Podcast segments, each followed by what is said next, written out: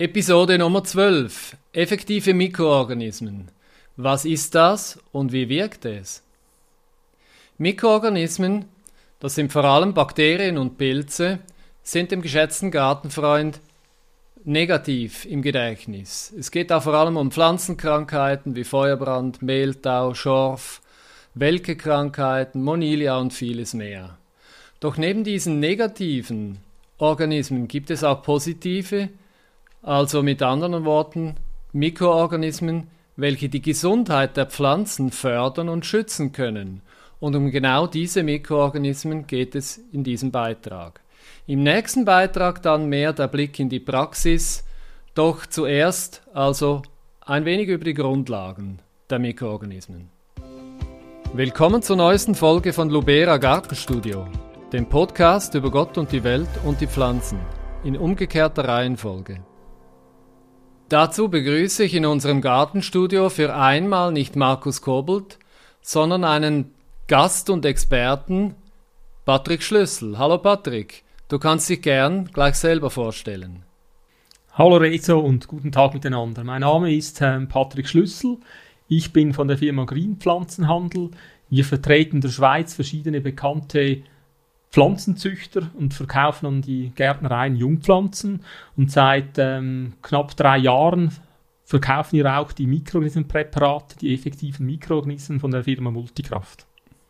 Also dein Hauptgeschäft sind die Jungpflanzen nach wie vor. Genau, wir beliefern ja. eben, wie gesagt, die produzieren Gärtner mit Jungpflanzen und haben gemerkt, dass ähm, der, der, Einsatz von Pestiziden immer mehr umstritten ist und auch der Endkonsument diese nicht mehr akzeptiert und wir sind dann an einer Tagung auf das Thema effektive Mikroorganismen aufmerksam geworden, haben dann eben vor drei Jahren diese Vertretung übernommen und sind jetzt mit den Produkten hier am Markt. Das ist schon das dritte Jahr jetzt? Das ist jetzt das dritte Jahr, genau. Ja, okay, ja. sehr spannend.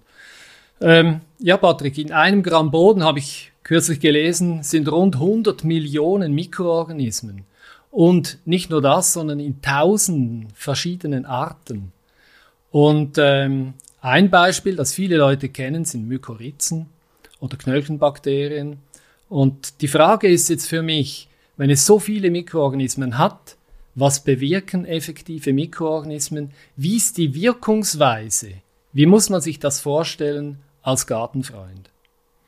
Also eben, du hast es erwähnt, es gibt ähm, schlechte Mikroorganismen, aber es gibt natürlich auch viele gute, die den Pflanzen helfen, damit sie sich entwickeln können.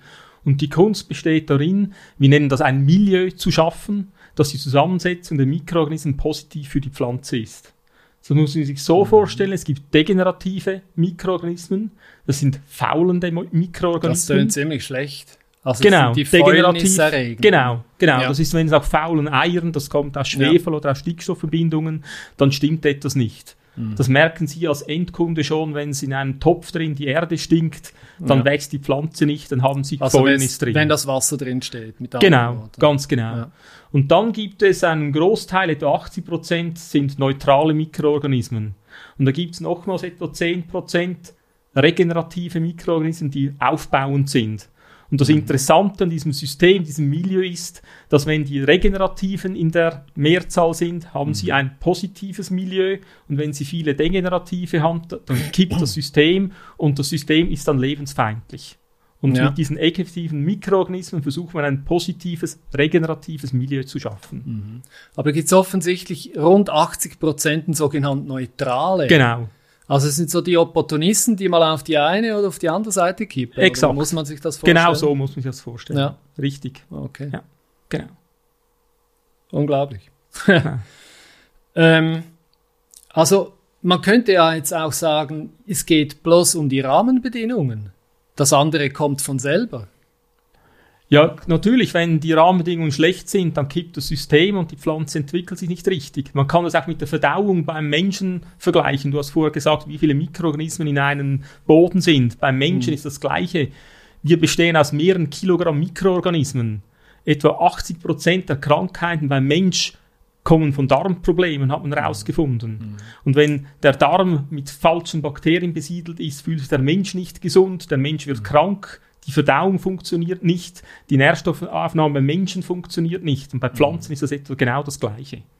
Finde Aber stellt sich ja die Frage, wenn man jetzt quasi Du hast äh, auch schon, äh, die Probiotika sind ja so klassisch in der Ernährung. Wenn man jetzt diese zu sich nimmt, aber die, die, die Lebensbedingungen sonst nicht verändert werden, kann das einen positiven Einfluss haben, wenn man die guten Mikroorganismen zu sich nimmt oder wenn man den Pflanzen die guten Mikroorganismen ähm, gibt, wenn die Lebensbedingungen nicht geändert haben. Also ich, ich, bei Menschen kann ich es nicht richtig beurteilen, ich bin kein Arzt. Oder bei Pflanzen kann ich es beurteilen. Da geht es wirklich darum, dass zuerst natürlich die Bedingungen richtig sein müssen. Also ja. wir brauchen eine gute Pflanze am richtigen Standort. Und wenn mhm. das gegeben ist und die Pflanze auch noch genügend Dünger hat, kann man mhm. Mikroorganismen das Milieu eben positiv beeinflussen, damit die Pflanze dann die Nährstoffe auch besser aufnehmen kann, sich besser entwickeln kann. Ja. Das ja. sieht man auch bei Praxisversuchen eindeutig, dass das funktioniert. Ja. Beim Menschen fragen Sie einen Arzt. Oder Apotheke. Genau. Wunderbar. Ähm, du hast es schon ein bisschen angetönt. Es gibt offenbar verschiedene Wirkungsmechanismen ähm, im Zusammenhang mit diesen effektiven Mikroorganismen. Kannst du da ein bisschen erzählen davon? Gerne. Das eine ist das Dominanzprinzip. Das ist das, was wir vorher schon erläutert haben, dass eben dann die regenerativen Mikroorganismen der Mehrheit sind. Mhm. Dann hat man ein gutes Milieu. Wenn mhm. man das erreicht hat, also die Dominanten, die, die verdrängen die anderen. Dominanten. Genau, die nehmen denen quasi den Platz und die Existenzgrundlage ja. weg, oder? Ja. Man, man kann sich vorstellen, in der Schule, wenn man einen, in einen, einen Tisch hat mit sieben Stühlen und acht Schülern drumherum, dann hat nicht jeder einen Platz, oder? Man mhm. kann das so irgendwie vergleichen, oder? Ja. Mhm. Das ist das eine Prinzip. Oder bei uns im Studium, als da von, von hinten immer ein relativ dominanter, wie hieß der damals? Da musst du mir Das helfen. Zepter geschwungen, Markus Kobel, ah, oder? Genau. Genau. Wir ja. haben ihn extra noch nicht dabei, aber kommt später noch. genau. Das wäre das Prinzip Dominanz. Das wäre das Prinzip Dominanz, genau. Und wenn er nicht dabei ist, kommen wir auch ein bisschen zur, zur Rede. Ja, Im Moment funktioniert es gut. Ja, genau. Sehr schön. Dann eben das zweite Wirkungsprinzip nennt sich Fermentation. Also mhm. Fermentation, das ist der Abbau von organischer Substanz, wo gleichzeitig das Material inhaltlich aufgewertet wird. Mhm. Ein gutes Beispiel ist ähm, die Herstellung von Sauerkraut. Das ist ähm, Weißkohl, das mit Milchsäurebakterien fermentiert wird. Mhm. Und nachher durch die Fermentation hat es mehr Vitamin C drin. Das ist ein Beispiel, so hat man zum Beispiel das Korbut bei den Seefahrern vor einigen hundert Jahren bekämpft, indem man denen Fässer mit Sauerkraut mitgegeben hat. Mhm. Oder ein anderes Beispiel ist ähm, Joghurt, das ist fermentierte Milch, die durch das besser verdaut werden kann und länger haltbar ist. Und Aber da sehe ich jetzt einen Zusammenhang mit der Pflanze zu wenig. Wie, wie? Ja, das passiert das Gleiche dann, wenn sie die, ähm, die Erde besteht auch aus organischen Substanzen, wenn mhm. da eine Fermentation stattfindet, kann die Pflanze wertvollere Stoffe aufnehmen, wie eben ja. ähm, Vitamine und Pflanzenhormone und so weiter. Okay, ja. Buchstoffe und, und genau. fördernde Substanzen, genau. die dem Pflanzenwachstum und der Vitalität der Pflanze nützlich sind. Ganz genau. Ja. genau. Das okay. dritte wäre dann die Antioxidation, das ist die Ver mhm. Verhinderung von, ähm, von ähm, ja, Rost beispielsweise bei Eisen, oder? Und äh, man mhm. kann da ein Beispiel nehmen, wenn man einen Apfel verschneidet und den mit äh, Mikroorganismen, also in effektiven Mikroorganismen besiedelt, ja. wird er weniger schnell braun, als wenn man nur Wasser nimmt, weil ja. da quasi also die Oxidation wie die Zitrone, wird. die man über die... Genau das Gleiche. Ja, das ist genau das Gleiche. Ähnlicher Effekt genau. dann. Man kann noch einen extremen Versuch machen, wenn Sie eine rostige Gartenschere zu Hause haben, stellen Sie die mal über Nacht in ein Gefäß mit äh, effektiven Mikroorganismen Rost ist ja auch ähm, oxidiertes Eisen, oder? Mhm. Das wird abgebaut, also sie werden dann eine, morgen eine Schere haben, die nicht mehr rostig ist, oder? Das funktioniert. Das funktioniert? Ja, funktioniert, ja. ja. Und wie nah muss man das? Oder Einfach rein, nein, oder? einstellen. In die, Lösung reinstellen. in die Lösung reinstellen. In die Lösung reinstellen. Es geht sehr, sehr langsam, es dauert mhm. sicher eine Nacht. Oder zwei Nächte. Rostfreie ja. Schere dank Mikroorganismen. Genau. Das sind das, Antioxidationen. Das ist ein, doch ein Verkaufsargument. Genau. Das ist ein Zusatznutzen offensichtlich. Spannend. Muss ich ausprobieren. Ja, sie, also es gibt noch andere sogenannte also, Lifehacks. Oder? Du hast ja hier so, so Produkte mitgebracht. Wo muss ich das reinstellen? In welches? Ja, das wären also die Produkte hier, das ist schon die Weiterentwicklung Aha. von den, von den effektiven Mikro. Da würde man das EMA nehmen, das E- Ja. EM aktiv würde man da nehmen. Aktiv. Und da würde man eine Literflasche nehmen, das entspricht etwa so einer Flasche hier. Und das würde man dann einfach in die Nacht hineinstellen. Einstellen. Genau. Eine Nacht genügt. Eine Nacht sollte genügen. Es gibt noch andere Lifehacks, oder? Wenn Sie einen Siphon haben, einen, einen Duschablauf, es- wo es stinkt drin, Fäulnis, leeren Sie am Abend nach dem Duschen oder nach dem Zähneputzen so drei, vier Deziliter EM aktiv hinein. Ja. Und dann wird die Fäulnis, eben das, das Ja. degenerative Milieu wird umgebaut und der stinkt nachher nicht mehr. Und das ist das, was ich eben ansatzweise nicht verstehe, weil das sind ja anaerobe Prozesse, die dann zu diesem Geruch führen. Und anaerob heißt für mich immer, es hat zu wenig Sauerstoff. Das ist richtig, ja. Oder? Genau. Ähm, und wenn ich jetzt das reinleere in diesen Siphon, ja, dann hat es nicht mehr Sauerstoff drin. Ja, das, das, also nicht das Problem, die Erklärung ist, dass in so einer Mischung mit effektiven Mikroorganismen hat es sauerstoffliebende und sauerstofffliehende Bakterien drin. Die leben zusammen in einer Symbiose. Also was das eine braucht, wird vom anderen produziert. Ja. Also man hat anaerobe und Ja. aerobe, also eben Also sauerstoffliebende drin, die ergänzen sich. Ist eine klassische Symbiose eigentlich, Mhm. oder? Und wenn man das hineingießt in den Abfluss, wird das natürliche Gleichgewicht wiederhergestellt. Okay, spannend. Ähm, also, wenn ich jetzt zusammenfasse, diese Wirkungsweisen, dann ist es einerseits ähm, die regenerative Wirkung durch die Mikroorganismen, die Antioxidation, äh, Wirkung und dann die Fermentation. ne? Genau. Das sind diese drei Punkte. Okay.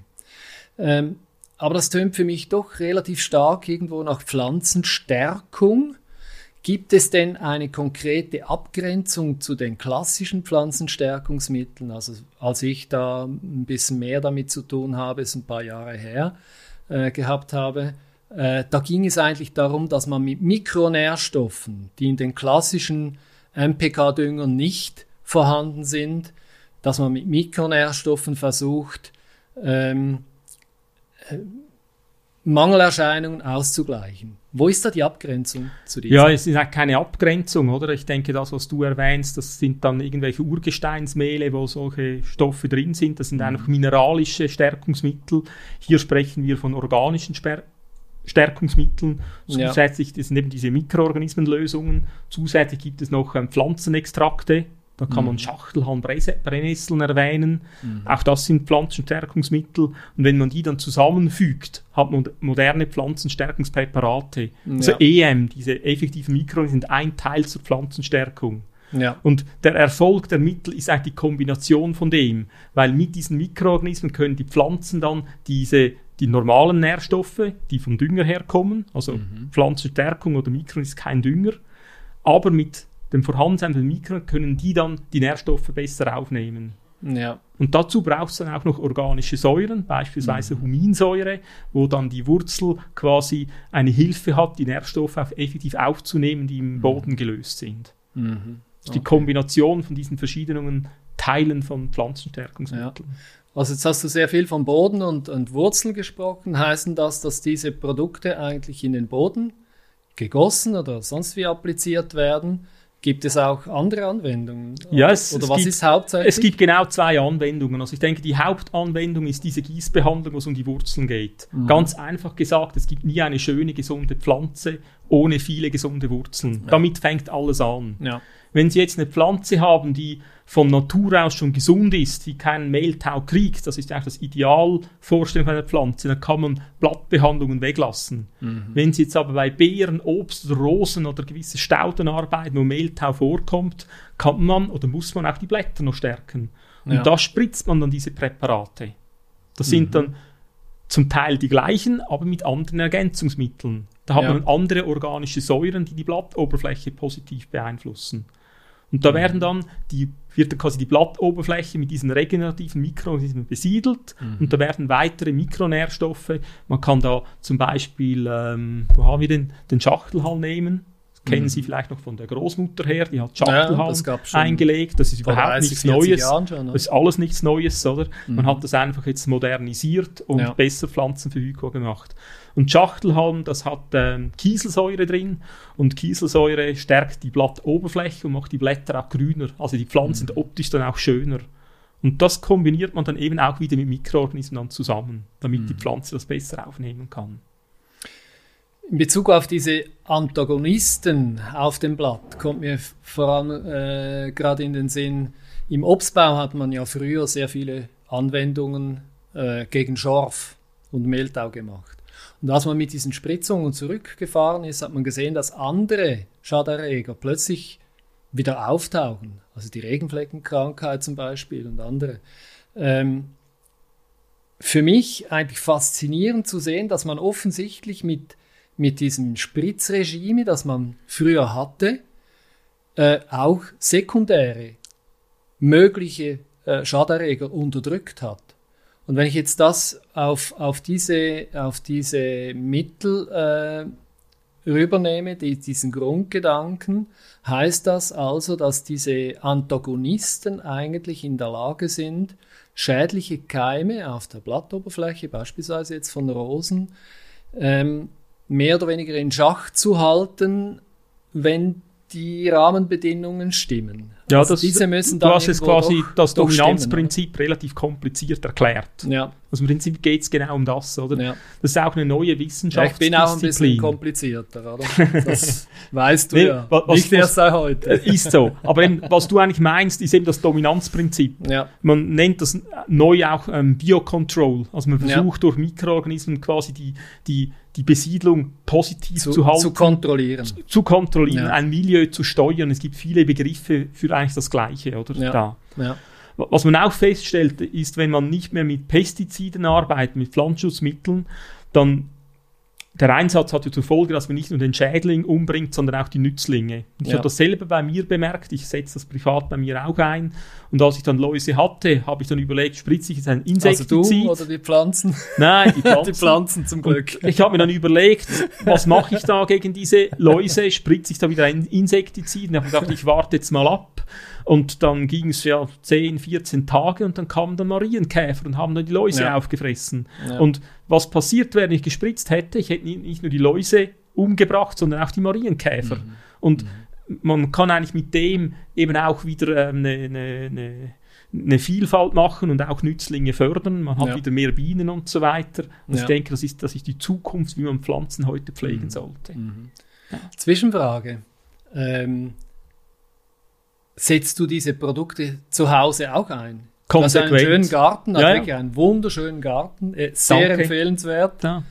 Also du, du machst das zu Hause. Ja, du ganz predigst konsequent. nicht nur, ähm, Ich habe hab im vorletzten Jahr noch einmal ein Insektizid gespritzt, letztes Jahr gar nichts mehr. Zero. ja, das kann Gar aber nichts. auch Faulheit sein. Also bei mir ist es Faulheit. Nein, bei mir ist es leider nicht Faulheit, weil das muss man ehrlicherweise sagen, die Anwendung hier ist nichts für faule Leute, das muss man Ja, regelmäßig Da tun. muss man regelmäßig. es steht und fällt mit der regelmäßigen Anwendung, zu dem Thema kommen wir dann später noch, aber es ist nicht, es ist aufwendig, man muss Mhm. Du es hast mir das Stichwort machen. gleich in, die, in den Mund gegeben. Das bedeutet eigentlich unter dem Strich, diese Mittel wirken vorbeugend und nicht kurativ. Also man kann nicht, wenn irgendeine Situation, eine Scherzsituation entstanden ist, mit diesen Mitteln arbeiten und hoffen, dass die Pflanze wieder gesund wird.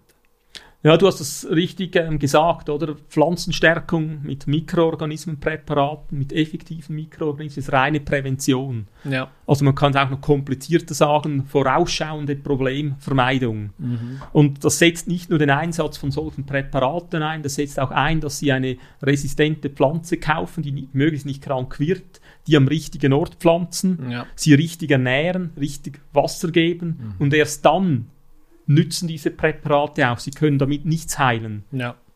Ma- Man kann ganz beschränkt, ich habe das bei einem Versuch gesehen, wenn man ähm, die Flammenblume Phlox paniculata hat mit Mehltau, wenn man dann intensiv den Neuzuwachs spritzt mit diesen Ja, Spritzbehandlungen, bleibt der bleibt der Neuzuwachs gesund, Mhm. aber die alten Blätter haben weiterhin Ja. Mehltau. Durch das hat man einen höheren Druck, dass auch die anderen Blätter krank werden. Mhm. Darum wichtig, richtige Pflanze, richtiger Standort, richtige Pflege ja. und dann kann man mit den Produkten Wobei, sehr bei Phlox ist das so eine Geschichte.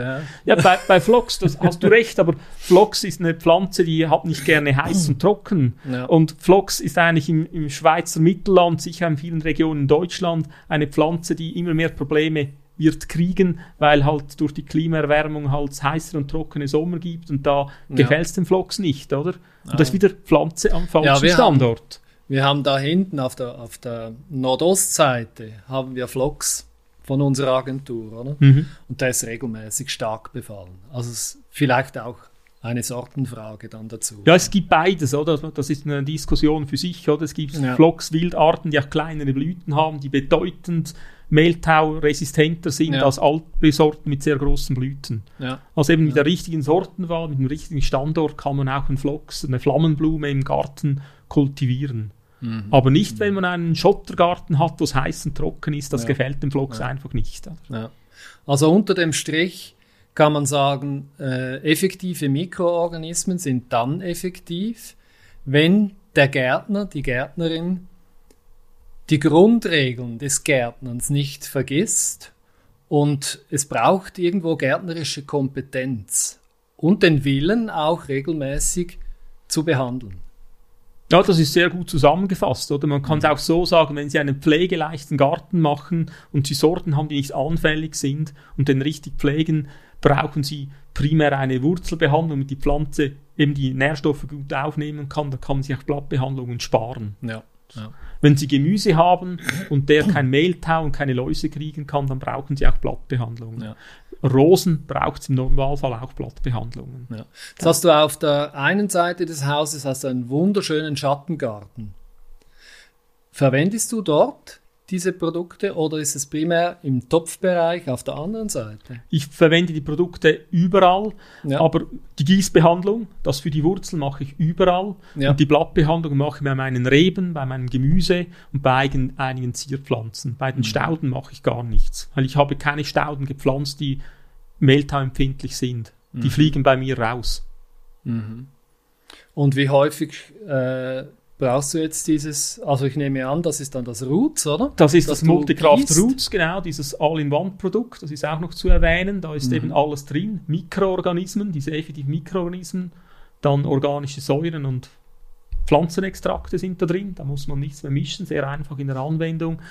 Das gieße ich ab März ja. wöchentlich. Wöchentlich. Aber das mache ich dann mit einem, so, für die Gärtner ist ein Dosatron, es gibt auch eine mhm. von Birchmeier, eine ein Aquamix heißt das, das ist ein ja. kleiner Behälter, wo man ja. einen Liter reintun kann, dann hat es oben eine Brause und kann man das automatisch genau. ausbringen, genau. sehr einfach. Also so düngt man flüssig ja. und da kann man einfach anstatt Dünger einmal auch noch, noch das geben. Mhm. Und das mache ich einmal initial im Frühling, mhm. bei allem, was ich neu topfe und einmal im Frühling mache ich das mit einem Prozent, eine höhere Dosierung und nachher alle ein, zwei Wochen mit 0,1 Prozent. Ja. Wichtig in der Anwendung, Sie dürfen es nicht mit Dünger mischen, weil Dünger hat einen zu hohen Salzgehalt. Mhm. Also wenn Sie mhm. Hälfte Dünger und Hälfte Mikroorganismen mischen, sind die ah, Mikroorganismen ah, okay. tot. Ja. Also Sie müssen entweder oder ausbringen. Ja. Genau, ja. genau. Ja. Sie können das nicht mit der Dünger, Sie können es mit dem Flüssigen, wenn Sie jetzt eine Gießkanne nehmen, 10 mhm. Liter Gießkanne, füllen Sie mhm. zuerst 5 Liter Wasser rein, da können Sie Dünger und Mikroorganismen reintun, dann haben Sie beides verdünnt, passiert nichts. Ja. Aber wenn Sie zusammen zuerst den Dünger und die Mikroorganismen unverdünnt mischen, dann killen Sie, dann bringen Sie die Mikroorganismen um. Ja, okay. Sehr spannend. Ganz herzlichen Dank. Danke, Reto. Bis zum nächsten Mal. Und auf das nächste Mal. Danke vielmals. Lubera Podcasts finden Sie überall, wo es Podcasts gibt, aber vor allem auf lubera.com/gartenstudio. Wenn es Ihnen gefallen hat, dann raten Sie unser Video und empfehlen Sie uns doch Ihren Pflanzen und anderen Gärtnern weiter.